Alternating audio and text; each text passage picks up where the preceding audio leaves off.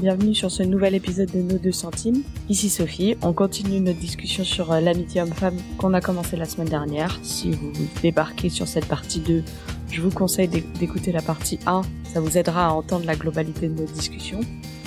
Vraiment, j'ai tellement apprécié cette conversation. J'aurais vraiment aimé entendre toutes ces choses à 18 ans.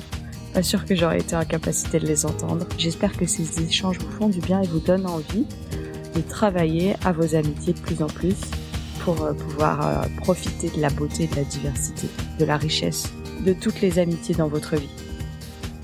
Enfin, du coup, euh, j'ai juste à vous souhaiter un bon épisode et une bonne écoute.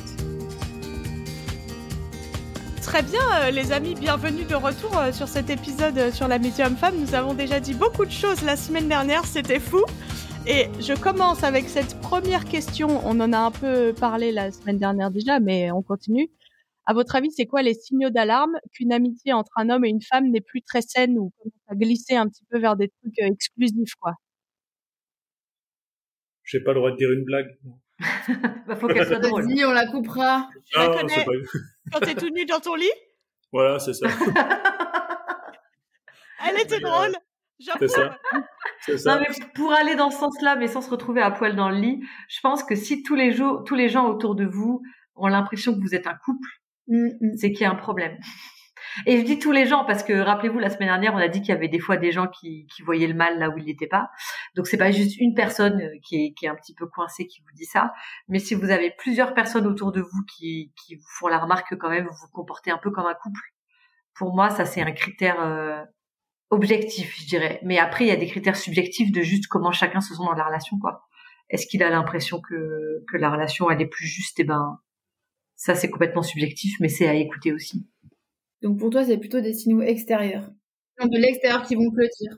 Il y aurait ce critère-là extérieur, mais je pense qu'il y a aussi beaucoup de trucs intérieurs sur juste comment tu te sens, comment mmh. chaque personne se sent dans la relation. Mais si on devait donner un critère, euh, je sais pas, objectif ou un truc totalement extérieur, moi je pense que ce serait ça. Est-ce que, est-ce que les gens autour de vous arrêtent pas de vous faire la remarque que vous êtes un couple? Et puis après, bah, je pense que même euh, entre les deux personnes, c'est quand ils commencent à avoir un malaise, entre les deux, quoi. Et ça, on le sent, il n'y a pas besoin de... je veux dire, une amitié qui passe, qui passe au bout d'un moment en couple, ça peut très bien être que les sentiments, ça arrive pas pile poil en même temps des deux côtés. Donc il y a bien un moment où il y en a un qui commence à avoir des sentiments, mais si ça produit un malaise chez l'autre, parce que l'autre, ça arrivera jamais qu'il ait les mêmes sentiments que lui, ça va se sentir, je veux dire. Et donc euh, c'est là qu'il faut, euh, si c'est une vraie amitié, c'est là qu'il faut, même si ça fait mal, hein, je pense que ça c'est pas une situation simple, ben, il faut oser en parler quoi. En gros quand même quand quand ça commence à être euh, malaisant, euh, il faut commencer à il faut oser en parler ou il faut faire quelque chose ou il faut prendre de la distance, je sais pas mais il n'y a pas un vrai critère fixe mais tu le sens quoi. Oui, c'est vrai. Non, je suis d'accord. Après, je dirais que moi, euh, je pense que je suis pas la seule, mais je vais faire la voix des gens qui sont en PLS dans leurs amitiés hommes-femmes. Moi, j'étais tout le temps dans le malaise en fait, mais ça se voyait pas. Mais tout le temps, j'étais dans le malaise. Donc, enfin, le malaise est pas non plus un critère. Le malaise intérieur n'est pas forcément un critère que tu es en train de faire un truc pas bien, mais par contre, c'est ton cerveau qui te fait croire que tu es en train de faire un truc pas bien. Ouais. Mais c'est vrai que moi, je m'adresse à des gens normaux, quoi. non, ouais, donc c'est pas, ouais, donc ma remarque est pas, est peut-être pas si pertinente que ça, mais en tout cas, en tout cas, un malaise qui est ressenti, je voulais dire, si je précise par les deux, quoi. C'est vraiment que si la situation, tu sens que ça commence, l'autre, si c'est pas toi qui éprouve les nouveaux sentiments, admettons, euh, que tu le sens que l'autre il y a un truc qui va pas et que ça commence à être, euh, être gênant. Quoi. Non, mais si je te rejoins quand même sur ce que tu disais sur le malaise, c'est juste qu'avant, j'avais pas les clés pour avoir une conversation pour enlever le malaise, je pense. Aujourd'hui, je les ai, donc aujourd'hui, le malaise arrive, mais j'ai des conversations. Du coup, euh, je pense que le malaise est en effet un critère. Moi, ce que je dirais sur le signe d'alarme, c'est que je pense qu'il y a une courbe entre ta capacité à avoir des conversations honnêtes et ton niveau d'intimité.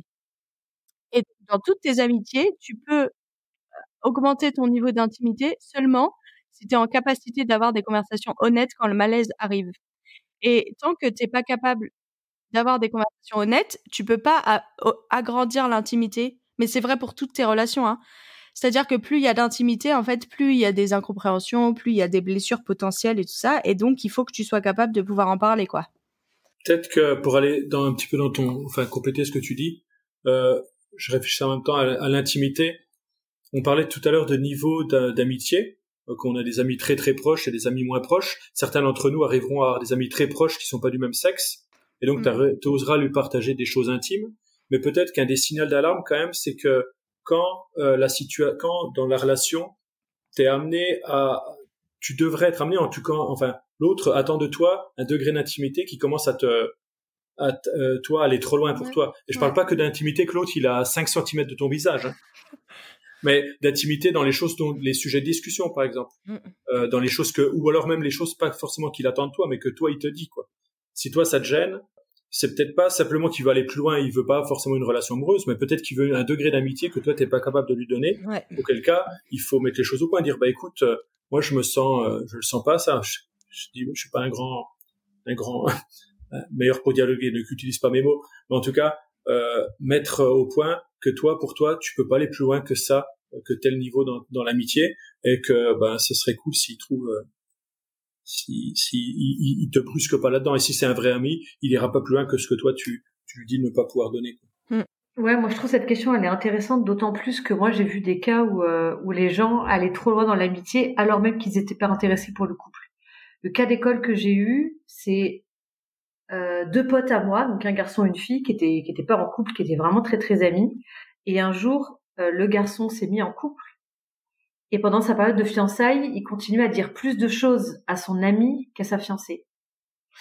Et, et donc la, la, la, la relation de proximité qu'il avait avec son ami, c'était même pas dans le but qu'il se passe quelque chose, quoi. C'était juste que voilà, il avait développé cette habitude d'hyper intimité avec elle, et que et, ça pour moi c'était juste, enfin, je leur ai dit là, il y a, enfin, il y a clairement un problème en fait. Si tu si tu te confies plus à ton ami qu'à celle que tu vas épouser, c'est qu'il y a un truc, euh, c'est qu'il y a un truc qui va pas. Soit tu te gourdes de la personne que tu dois épouser, soit alors il faut que tu changes d'attitude euh, tout de suite. Et il a changé d'attitude.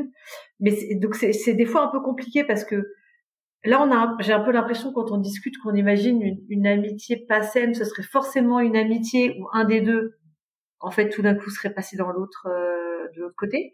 Mais en fait, malheureusement, on est vachement plus compliqué que ça. Mm. Et il y a même des personnes qui peuvent se retrouver à cultiver une amitié, une, intimité qui est une intimité de couple pour combler leur désir de couple, sans pour autant avoir vraiment envie d'être en couple avec cette personne. Mais juste utiliser l'amitié euh, inconsciemment. Hein, je suis pas en train de, dire que les gens sont des bâtards, mais euh, utiliser l'amitié même inconsciemment pour pour combler un désir de couple que tu as, mais sans vraiment te dire que tu vas être en couple avec cette personne. Et peut-être c'est encore plus grave que si juste un des deux décide qu'il est amoureux finalement. Et je pense que c'est pour ça que tout ce qu'on dit depuis le début et qu'on disait déjà la semaine dernière, de s'examiner vachement soi-même, mm. euh, de regarder si on est mal à l'aise avec le, le la petite rectification de Sophie que c'est pas juste comment on se ressent dans ses émotions, mais aussi ce qu'on sait avec notre tête et qui nous font dire si c'est juste ou pas. Mm. Euh, je pense que c'est c'est hyper important parce que malheureusement on est quand même super tordu quoi. Mm. Oui, et c'est s'examiner tout soi-même aussi, enfin examiner les expériences qu'on a eues, parce que les limites, en fait, euh, on peut pas, c'est difficile de les inventer ou de les fixer si on, alors je dis pas qu'il faut dépasser les limites pour les mettre, mais si on voit pas de quelles limites on parle, enfin ça reste très abstrait quoi.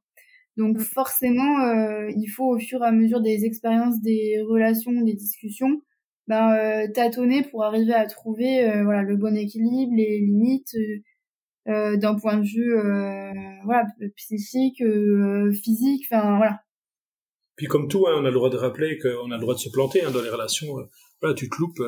c'est la beauté, c'est quand ça se passe bien, mais il y a des fois, ça fait que ça se loupe. Je voulais juste dire un truc. La semaine dernière, on a pas mal parlé de, du fait d'être en amitié avec quelqu'un qui est en couple. Et peut-être qu'un des signaux d'alarme, je sais pas s'il est forcément très juste, mais n'empêche qu'il faut le prendre en compte, c'est quand le conjoint de cette personne-là commence à être jaloux, quoi, ou à hmm. pas être d'accord avec l'amitié, quoi. Même si je le dis, c'est pas juste parce que l'autre, euh, il, il, croit que vous êtes ensemble alors que vous n'êtes pas ensemble du tout. Mais euh, du coup, c'est ça complexifie les amitiés euh, quand toi t'es en couple et que tu veux être ami avec quelqu'un d'autre. Mais bon, t'as choisi ton couple, donc bah, t'assumes maintenant.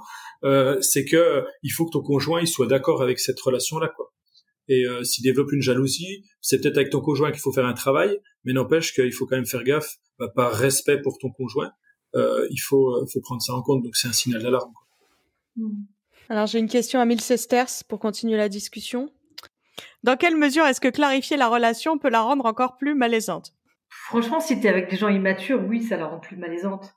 Je veux dire, les personnes qui aiment pas je vais faire, ça va être très biblique ce que je dis quoi. Mais les personnes qui aiment pas être dans la lumière, euh, c'est qu'elles ont des trucs à cacher, tu vois. Au bout d'un moment, si toi tu te dis, je veux que notre relation elle soit mise dans la lumière, et que la personne elle te dit, oh non c'est horrible, je préférais quand on était dans les ténèbres, c'est qu'il y a un truc chelou au bout, au bout d'un moment. Et, et s'il y a des personnes qui sont plus heureux dans le fait de pas savoir et que mettre des mots ça les stresse. En fait, je peux comprendre qu'il y ait des gens où mettre des mots ça les stresse et qui préfèrent rester dans un espèce d'entre-deux et tout. Mais en fait, euh, si on veut être adulte et essayer de faire les choses correctement, ben on est obligé par la de passer par la verbalisation. Et je sais qu'il y a des gens qui détestent ça, mais euh, ouais. ouais. Moi, je moi je suis assez d'accord que c'est pas simple, enfin que ça peut être malaisant parce que c'est que après, ben comment tu vis l'après quoi. Ok, d'accord, j'ai compris ce que tu m'as dit. Tu me l'as dit peut-être un peu fort. Donc, euh, même si admettons la personne le dit gentiment et avec amour, avec respect, bah en fait comment tu vas plus loin? C'est bien beau de se dire euh, ok on reste amis enfin on reste amis comme avant mais avant que tu poses des questions et, que c'est euh, et donc je comprends que ça peut être malaisant. Donc euh, ouais moi j'aime à croire que peut-être avec le temps peut-être oser même ça encore de nouveau en parler quoi. Dire écoute je suis un peu gêné je suis désolé si je t'ai blessé ou si ou si c'est toi si t'es concerné ben exprimer que que t'as du mal à, à vivre ce que les limites que l'autre t'a donné mais euh, c'est clair que c'est hyper complexe, quoi. Ouais, après ça dépend peut-être des situations. Moi, je suis pas tout à fait d'accord avec ça. Si on, si la, la personne, enfin, si notre ami, il est, euh... enfin, je veux dire, s'il est à l'écoute euh, et si on fait chacun attention et si on respecte l'autre, ça me semble plutôt. Enfin voilà, moi par exemple, j'ai eu un collègue avec qui je m'entendais très bien. C'était un ami et qui un jour m'a dit euh, je t'aime etc alors il et je lui dis bah en fait non euh, je suis mariée euh, et du coup c'est pas possible. Et et en fait on a discuté enfin voilà et jusqu'au moment où ça devienne plus gênant où c'était bien clair il me dit il m'a dit ok ben voilà je, je, je respecte enfin voilà c'est c'est bien clair pour moi ok et il est jamais revenu là-dessus ou j'ai jamais Enfin, je me suis dit, euh, voilà, il a compris et j'ai jamais vu de regard bizarre, quoi. Et du coup, c'est resté un ami euh, assez proche et que et que Rémi connaît aussi. Enfin, voilà. Et du coup, c'était plutôt un moment qui, moi, m'a aidé parce que je sentais bien que la relation était un peu bizarre. Et euh, du coup, après le fait d'en avoir parlé, d'avoir clarifié, ben, c'est plus jamais revenu sur le tapis, c'était clair. Mais parce qu'il a respecté ça aussi, quoi. Oui, puis il faut accepter qu'il y a une période de deuil faut accepter. Bon, on a, je pense qu'il y a tout un épisode sur les experts du love où on parle de ça, mais euh, mais je pense qu'il y a aussi une, période de deuil. Tu vois, pour la personne qui pensait être dans une amitié de top qualité, hyper pas ambiguë, tout d'un coup, euh, elle, elle, comprend euh, que finalement l'amitié était ambiguë. Bah, faut faire le deuil de son amitié c'est un métier idéal garçon-fille que tu que tu t'es fait dans ta tête. Moi, c'est ce que j'ai dû faire avec euh, avec un pote. Pour moi, on avait l'amitié idéale, hyper pas ambiguë, trop top, euh, garçon-fille, modèle. On allait faire des conférences pour expliquer au monde ce que c'était euh, l'amitié non ambiguë homme-femme. Et bim, un soir, j'ai droit à une déclaration. Donc là, moi, j'ai dû faire le deuil de ce qui, de ce que je pensais être cette amitié-là, parce qu'en plus, ça durait depuis un moment. Et lui, il a dû faire le deuil de la relation amoureuse, puisque moi, j'ai dit non. Et du coup, c'est normal que ce soit gênant pour moi, ce serait bizarre que ce soit pas gênant. Là, le collègue de Sophie, il a hyper bien réagi, mais surtout, c'était gênant pour lui au début. C'est juste que c'est un garçon intelligent et qui s'est raisonné. Et je pense que ce, ce, ce, moment où c'est un petit peu gênant, c'est carrément normal parce qu'on fait le deuil d'une relation telle qu'elle a été. Euh, maintenant, pour pas que la gênance, elle dure euh, des mois, voire des années. La gêne, non, j'aime bien le mot gênance. Mais non, on dit la gêne. En vrai, on dit la gêne. S'il y a des non-francophones qui nous écoutent, nous disons la gêne en français. Euh, donc ça dure pas des mois ou des années. Je pense qu'en effet, euh, la technique, c'est ça, c'est d'en reparler, quoi.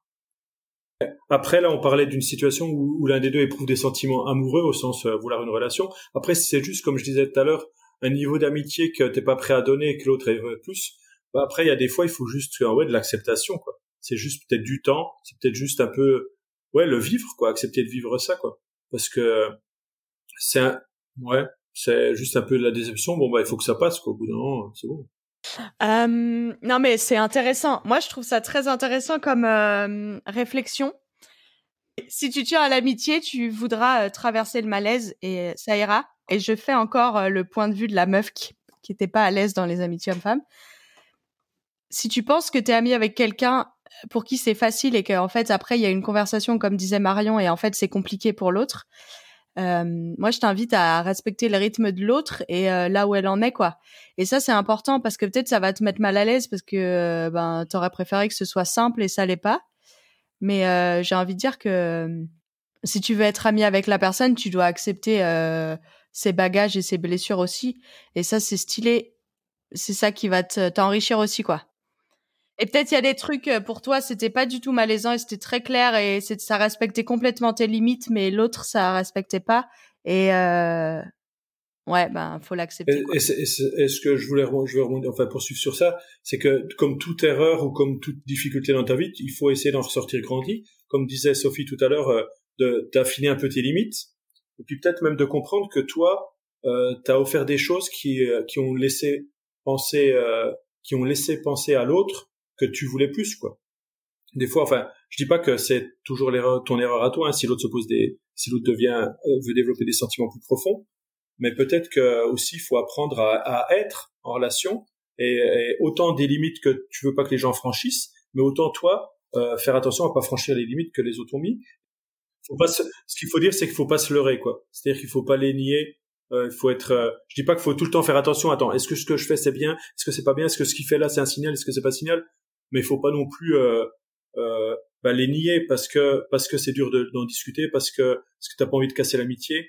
Euh, ouais, moi je conseille quand même jouer pas avec euh, avec une relation qui pourrait être belle, même si ça va être difficile parce que tu vas la recadrer.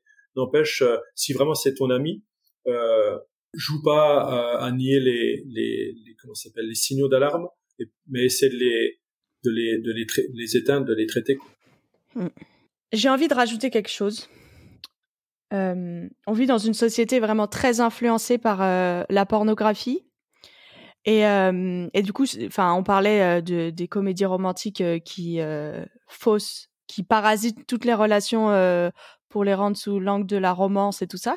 Je pense que la pornographie, ça sexualise aussi énormément toutes les relations et les statistiques sont immenses sur le nombre de personnes d'entre nous qui ont consommé de la pornographie et qui ont donc eu leur filtre relationnel euh, parasité ou brisé. J'ajoute également euh, le nombre de personnes qui ont été victimes d'abus sexuels et tout ça, et qu'il y a, y, a, y a besoin d'un travail de guérison, de reconstruction euh, des relations et du, du rapport aux hommes ou aux Et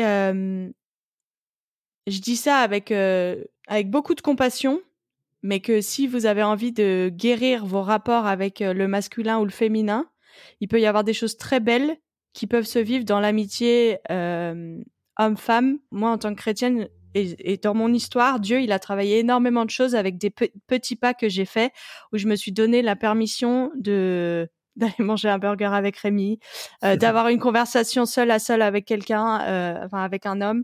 Euh, tout ça, Dieu, il a, il a il a vraiment utilisé ça pour me guérir parce que j'ai fait des petits pas tolérables. On parle de ça euh, dans l'épisode sur la théorie de l'attachement. Euh. Et j'ai envie vraiment de nous inviter tous, si vous avez des blessures euh, du masculin ou du féminin parce que vous avez une histoire, une culture familiale, peut-être la question c'est quel petit pas tu peux faire si tu as envie hein si t'as pas envie ok mais si tu envie d'être tu te sens emprisonné et que tu as envie d'être libéré quel petit pas tu peux faire en fait pour aller vers un peu plus d'intimité avec euh, un homme ou une femme de ta vie. Et moi, je suis persuadée que Dieu, il a des, des, des guérisons, des libérations à te donner alors que tu fais des pas courageux. Mais du coup, j'ai empiété sur la question précédente, donc je vais poser la question précédente et je voilà. Pour terminer, avant les deux centimes de la fin, qu'est-ce que vous voudriez dire à quelqu'un qui ne croit pas à l'amitié homme-femme? Essaye. Non. Ça passe Non, juste euh, en vrai, ouais. Essaye. Euh, en tout cas, je pense juste que c'est, euh, en fait, on a été, enfin, je crois que l'homme et la femme ont été créés différents, et c'est pour des raisons. c'est pas simplement pour faire des bébés. C'est aussi parce que c'est beau d'être différent. Et bien sûr, il y a aussi la culture qui a été créée, aussi les âges différents. Il y a plein de choses qui ont été créées pour que les relations humaines soient belles.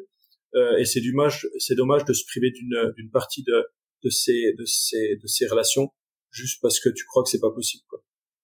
Mais bien sûr fais attention hein, si t'es si tu te sens pas aussi libre que moi cadre bien vas-y doucement fais des petits pas comme tu viens de le dire avant euh, Sophie euh, mais en tout cas moi je pense que c'est une richesse et que elle peut être bien vécue si chacun y, prend garde quoi c'est la beauté de, de ces relations c'est c'est que c'est quelque chose de complexe et dont il faut prendre soin. Moi, je dirais, euh, n'essaye pas tant que t'as pas. c'est juste pour le fun. N'essaye pas tant que t'as pas déconstruit la raison pour laquelle tu crois pas.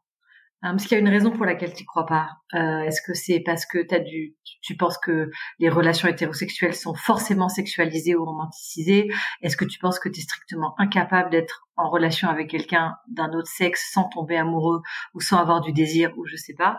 Et donc prends le temps de déconstruire ça, de réfléchir sur qu'est-ce qu'un homme, qu'est-ce qu'une femme devant Dieu et, qu'est-ce que qu'est-ce que c'est être en relation avec quelqu'un qui est différent et, et et une fois que tu auras, déconstruit cette vision, comme disait Sophie tout à l'heure, le mal-être disparaîtra pas forcément. Euh, une fois que tu l'as déconstruit intellectuellement, que tu t'es dit en fait c'est pas juste ce regard-là que je pose sur la personne du sexe opposé, ça veut pas dire que tout de suite tes émotions et tes sentiments vont suivre, mais au moins euh, ça va t'aider à, essayer dans un cadre où c'est pas en train, t'es pas en train de te forcer à mmh. faire un truc euh, que au fond tu crois que c'est péché quoi. Mm. Mais euh, mais moi je ouais j'inviterais à dire ça, j'invite à ceux qui pensent que c'est pas possible, je leur dirais posez-vous la question de pourquoi vous pensez que c'est pas possible mm.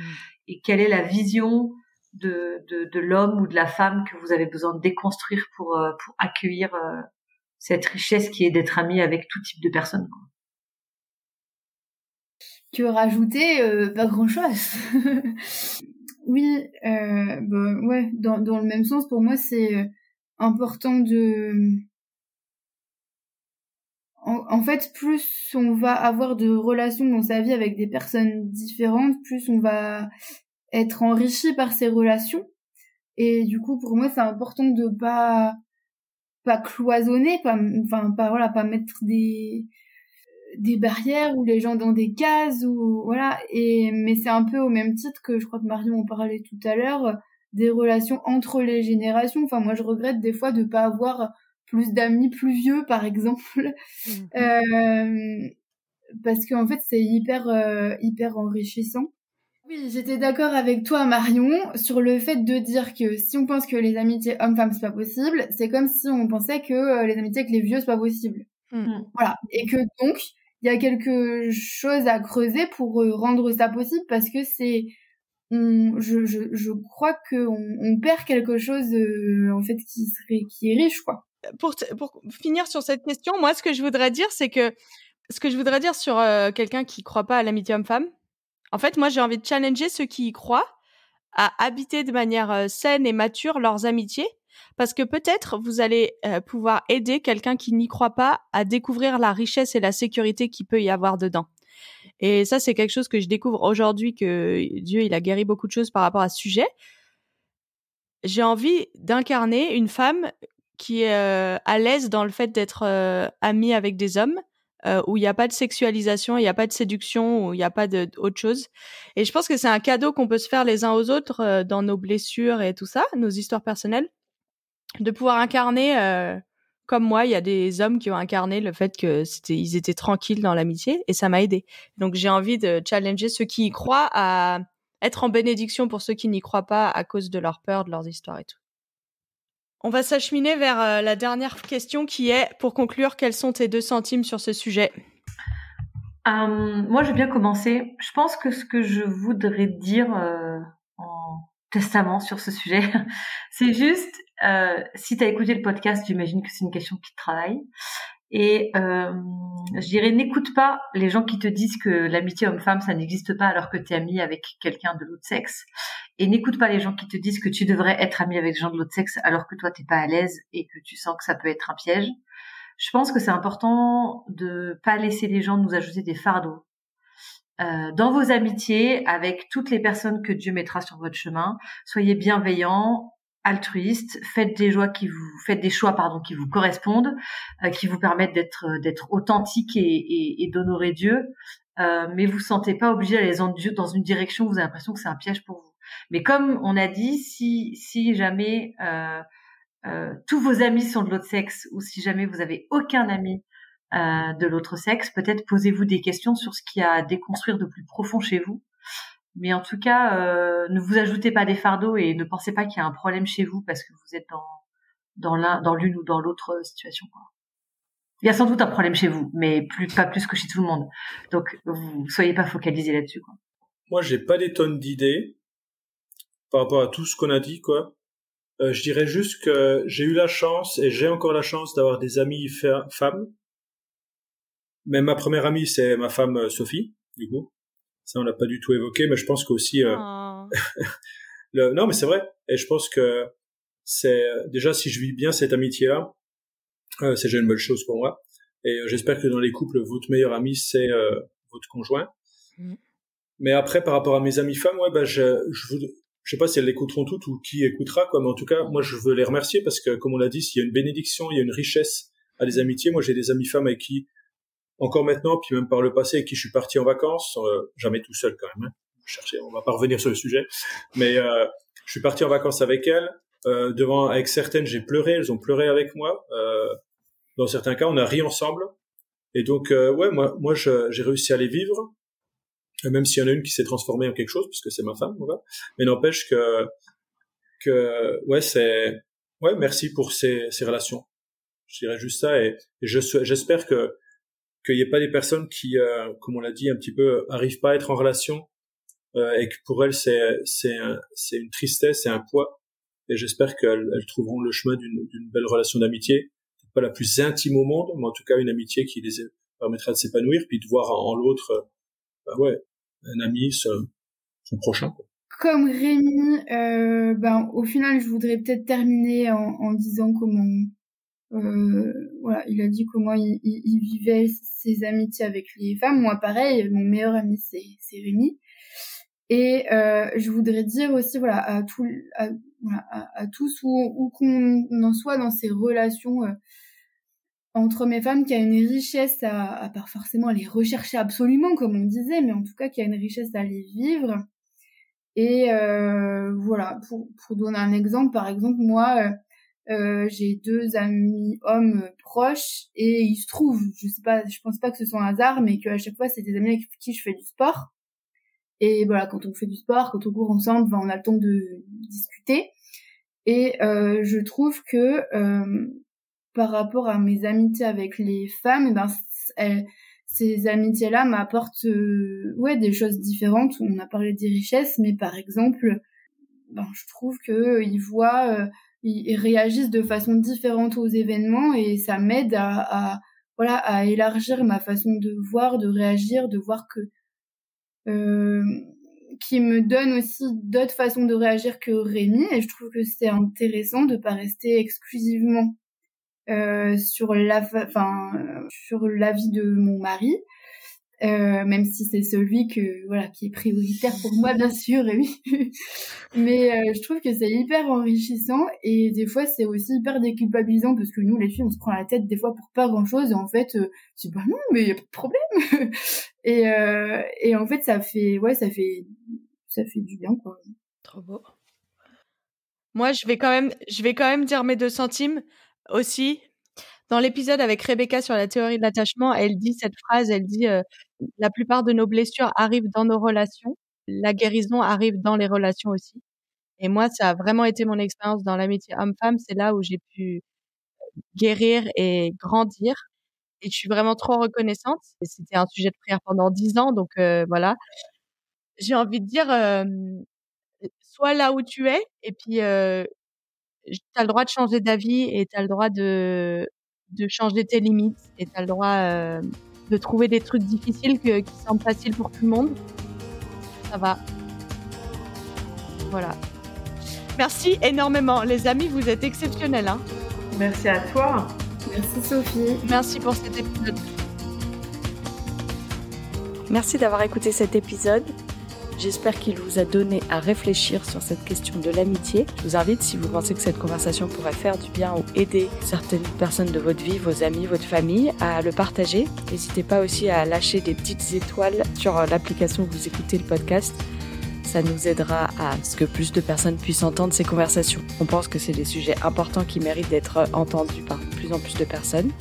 Si vous voulez contribuer à ça, euh, n'hésitez pas à vous abonner sur Instagram ou à partager les podcasts que vous avez aimés sur vos réseaux sociaux ou juste euh, par le bouche à oreille. Merci et bonne journée.